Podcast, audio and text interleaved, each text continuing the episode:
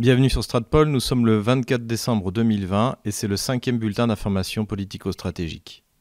Au sommaire aujourd'hui, nous parlerons d'Alexei Navalny et nous terminerons sur quelques informations au niveau du coronavirus et des problèmes de visa en Russie, informations qui nous ont été demandées par nos auditeurs. Comme nous l'avons déjà abordé dans un de nos précédents bulletins politico-stratégiques, il est de nouveau question d'Alexei Navalny et cela passe par euh, ses soutiens et par cette officine dont nous avons déjà parlé qui s'appelle Bellingcat, dont Bellingcat est une émanation des services secrets anglo-américains et qui est chargé de légaliser les informations vraies ou fausses euh, récoltées illégalement sur le territoire russe ou ailleurs par justement ses services secrets anglais et américains. Bellingcat a donc tenté une offensive pour nous expliquer que Alexei Navalny était suivi depuis plusieurs années par une équipe d'empoisonneurs et que Alexei Navalny avait réussi à faire parler au téléphone l'un de, ces empoisonneurs. Donc ça c'est la théorie qui nous est vendue par Bellingcat. Comme d'habitude avec Bellingcat, tout cela est fourni sans aucune preuve et Bellingcat prétend que ces informations viennent d'informations ouvertes, d'indiscrétions au sein des services russes etc., etc. On avait vu ça euh, avec le MH17 et il faut voir qu'ici la mission de Bellingcat est d'essayer de rendre crédible la version initiale d'Alexei Navalny au sujet de son pseudo-empoisonnement. Rappelons que Alexei Navalny n'a pas été empoisonné, il est tombé malade à cause d'une pancréatite, et il a été sauvé par les médecins russes à l'hôpital russe avant d'être, avec l'autorisation du Kremlin, envoyé euh, euh, en Allemagne, où là, évidemment, on a découvert du Novichok, un neurotoxique extrêmement puissant, qui est une arme de guerre. Nous avons à plusieurs reprises souligné les contradictions de la théorie d'Alexei Navalny. La première contradiction, c'est qu'il est aussi utile au Kremlin que Marine Le Pen est utile à Macron en France, c'est-à-dire c'est une espèce d'opposant idéal qui ne représente aucun danger pour le pouvoir en place et donc il n'est absolument pas dans l'intérêt, pas plus que Emmanuel Macron a intérêt à empoisonner Marine Le Pen, euh, euh, le Kremlin n'a intérêt à empoisonner Alexei Navalny qui d'ailleurs pèse politiquement euh, beaucoup moins que Marine Le Pen en France. Autre contradiction, pourquoi utiliser du Novichok alors que c'est un poison extrêmement difficile à manipuler, dangereux, qui peut contaminer tout le monde et, surtout l'utiliser dans un avion? En outre, le Novichok aurait infailliblement tué Navalny en quelques minutes, et même s'il avait survécu, euh, après avoir été récupéré, rappelons-le, au bout de 40 minutes par euh, les secours russes, il euh, aurait eu subi de graves conséquences et il ne serait pas en train de faire le malin comme il le fait à côté de ses amis de Bellingcat. La question qui se pose, en dehors du fait que Navalny collabore avec Bellingcat, est de savoir si Navalny a vraiment eu des contacts et des contacts prouvés avec les services secrets. Eh bien, on peut dire que justement, oui, il y en a eu. il y a eu cette scène qui a eu lieu en septembre 2015, au moment des euh, élections régionales à Kostroma, qui est une ville de Russie. On va la voir sur la carte. Eh bien, lors de la campagne, le parti de Alexei Navalny, qui à l'époque euh, était le RPR euh, Parnas, quelque chose comme ça, avait réservé un hôtel et il se trouve qu'un blogueur local est euh, tombé sur une voiture dans l'ambassade des États-Unis et a décidé d'aller saluer Alexei Navalny pour savoir qui étaient donc ces personnes qui étaient présents dans cet hôtel que justement avait réservé Alexei Navalny avec les cadres de son mouvement. Donc le blogueur, comme on le voit sur ces images, est allé féliciter Navalny en lui disant qu'il était un de ses soutiens.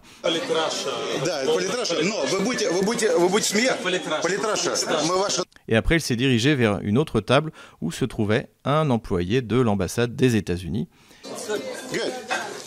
Uh, what are you doing here in supporting democracy or whatever? Sorry, who are you? No, no, I'm your friend. I'm, oh. uh, I'm a customer, a customer citizen or whatever. Okay. And I'm, I'm just supporting democracy here and helping helping people here. Are you staying in um, uh, Moscow, uh, Moscow Zastava? Uh, the hotel. That's the name. Yeah. What's the? I feel weird about. No, no. It's just it's just a little reminder that we, we met together during this uh, like election thing. Okay. Like, hey. Okay, cool. Thank you. Thank you.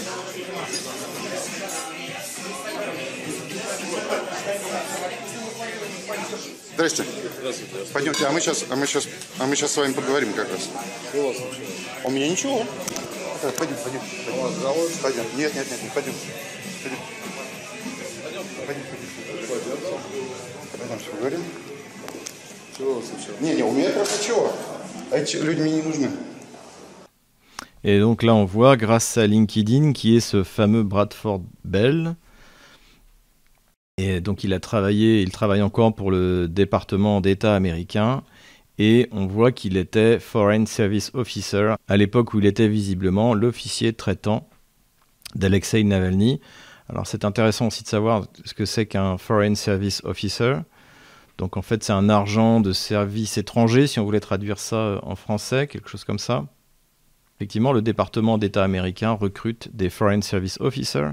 Et parmi euh, la définition de la mission, ce qui est intéressant, c'est que, eh bien, voilà, là, on, demande des gens qui sont capables de garder leur sang-froid, leur jugement, dans des, dans des moments de, de grand stress, et notamment en cas de coup d'État et de désastres environnementaux. Donc, euh, donc voilà, le, rien que la, comme on dit pour faire un anglicisme, rien que la job description est tout à fait intéressante.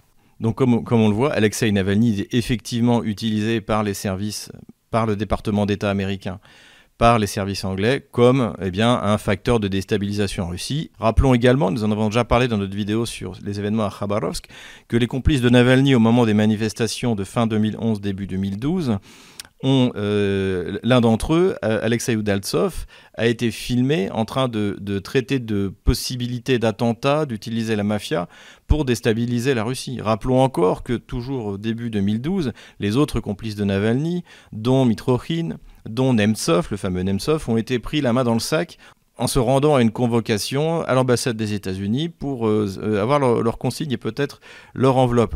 Et rappelons enfin, et nous en avons déjà parlé, que, que Alexei Navalny est sous le coup d'accusations très graves et très prouvées. Parle de millions de dollars de blanchiment d'argent étranger, euh, arrivé soit sous la forme de bitcoin ou autre. Et ces accusations sont très graves et prouvent, encore une fois, que Alexei Navalny est bel et bien financé par l'étranger. Donc, à la limite de savoir si Bellingcat a raison ou plutôt de savoir si les renseignements que les services secrets américains et anglais ont fournis à Bellingcat sont vrais par le fait qu'une équipe suivait Navalny en permanence est tout à fait justifié. N'importe quel État surveillerait un individu de ce genre qui est dangereux pour la stabilité du pays. C'est un premier point. Ensuite, lorsqu'on écoute la conversation qu'Alexei Navalny a enregistrée avec son soi-disant empoisonneur, là, les contradictions sont typiques de Bellingcat. Par exemple, comment un empoisonneur peut parler librement euh, à une personne qu'il ne connaît pas sur son téléphone mobile. Il n'utilise même pas WhatsApp ou Signal ou Telegram sur son téléphone mobile du fait qu'il y a eu euh, qu'il aurait empoisonné. Parce qu'en fait, quand on écoute le détail, déjà on peut mettre clairement en doute que c'est Alexei Navalny qui parle à cette personne, puisque cette personne est censée avoir travaillé euh, sur le dossier Alexei Navalny depuis au moins trois ans. Et il ne reconnaîtrait pas la voix pourtant facilement reconnaissable d'Alexei Navalny, c'est totalement, totalement impossible.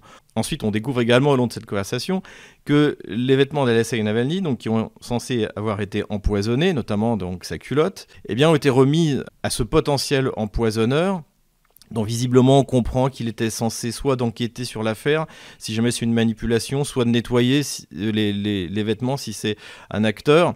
Et euh, donc, donc ces, ces- vêtements empoisonnés au Novichok euh, lui ont été remis comme ça, sans aucun protocole particulier.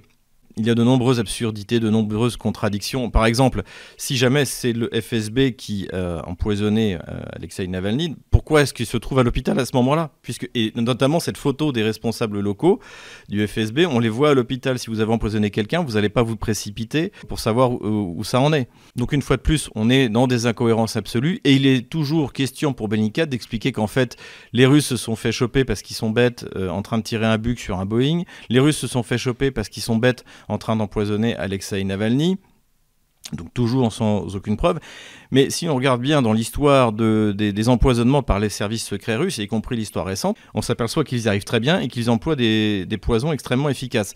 Ça a été le cas no- notamment en 2002 contre le terroriste saoudien Khattab, qui était euh, donc euh, un des leaders combattants en Tchétchénie avec les islamistes.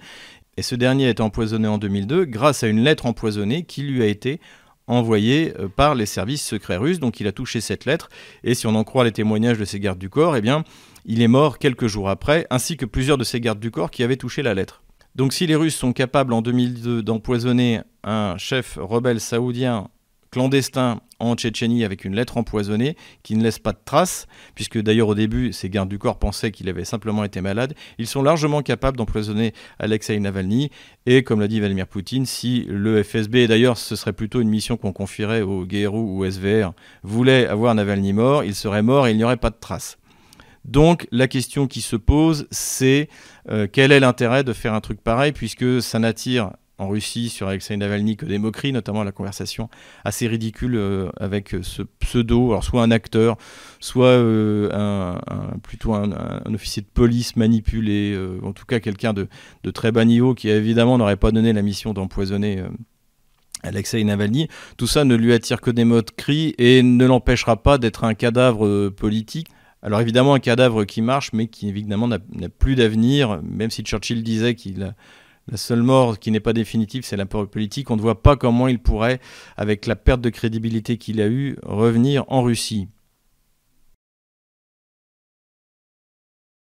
Il y a à mon sens deux raisons à ça. Euh, premièrement, Navalny a coûté beaucoup d'argent aux services secrets étrangers. C'est un investissement majeur et il s'agirait donc de sauver Alexei Navalny qui serait au service secret anglo-américain, ce que Lénine a été au service secret allemand. Et donc, eh bien, on ne lésine, pas sur la dépense. Deuxième constat qu'on peut faire, c'est qu'il s'agit d'une lutte entre les services secrets russes et les services anglo-américains. C'est-à-dire que les services anglo-américains euh, cherchent des représailles vis-à-vis des services secrets russes pour justement avoir totalement démasqué et ridiculisé un de leurs actifs principaux qui était Alexei Navalny. Donc c'est une, c'est une lutte, c'est une guerre des services secrets et qui va se prolonger.